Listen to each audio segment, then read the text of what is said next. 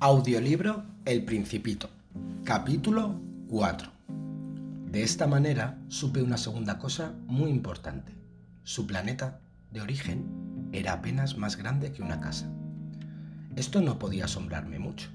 Sabía muy bien que aparte de los grandes planetas como la Tierra, Júpiter, Marte, Venus, a los cuales se les ha dado un nombre, existen otros centenares de ellos tan pequeños a veces que es difícil distinguirlos, aun con la ayuda de un telescopio. Cuando un astrónomo descubre uno de estos planetas, le da por nombre un número. Le llama, por ejemplo, el asteroide 3251. Tengo poderosas razones para creer que el planeta del cual venía el principito era el asteroide B612.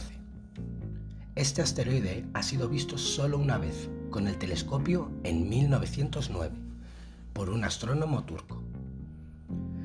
Este astrónomo hizo una gran demostración de su descubrimiento en un Congreso Internacional de Astronomía, pero nadie le creyó a causa de su manera de vestir.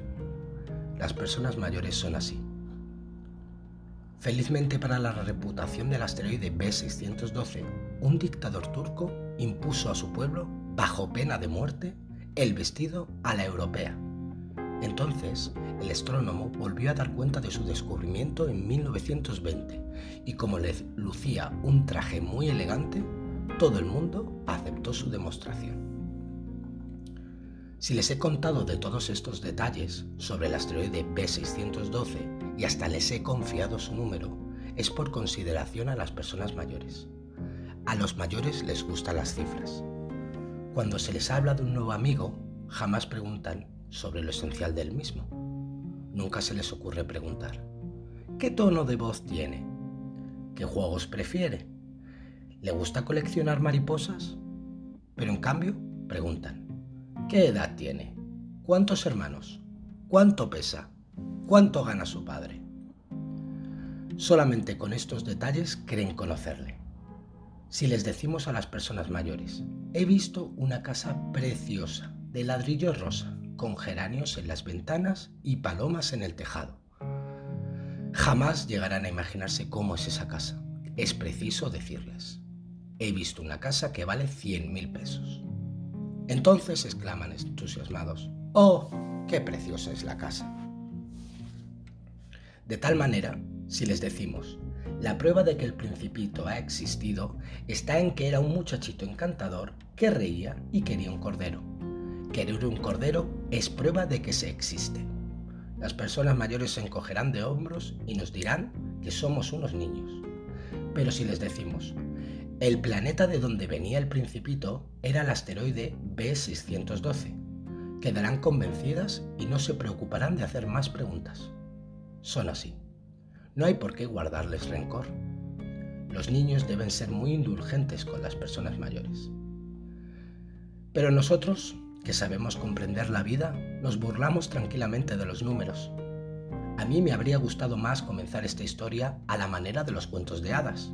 Me habría gustado decir, era una vez un principito que habitaba un planeta apenas más grande que él y que tenía necesidad de un amigo. Para aquellos que comprenden la vida, esto hubiera parecido más real. Porque no me gusta que mi libro sea tomado a la ligera Siento tanta pena al contar estos recuerdos. Hace ya seis años que mi amigo se fue con su cordero. Y si intento describirlo aquí, es solo con el fin de no olvidarlo. Es muy triste olvidar a un amigo. No todos han tenido un amigo. Y yo puedo llegar a ser como las personas mayores, que solo se interesan por las cifras. Para evitar esto, he comprado una caja de lápices de colores. Es muy duro, a mi edad, ponerse a aprender a dibujar, cuando en la vida no se ha hecho otra cosa que tentativa de una boa abierta y una boa cerrada, a la edad de seis años.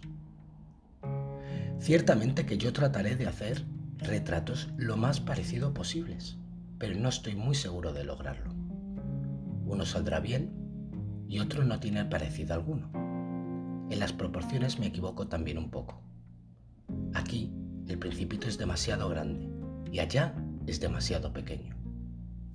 Dudo también sobre el color de su traje. Titubeo sobre esto y lo otro, y unas veces sale bien y otras mal.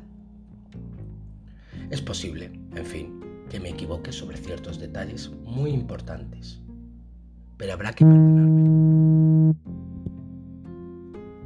ya que mi amigo no me daba muchas explicaciones. Me creía semejante a sí mismo y yo, desgraciadamente, no sé ver un cordero a través de una caja. Es posible que yo sea un poco como las personas mayores. He debido envejecer.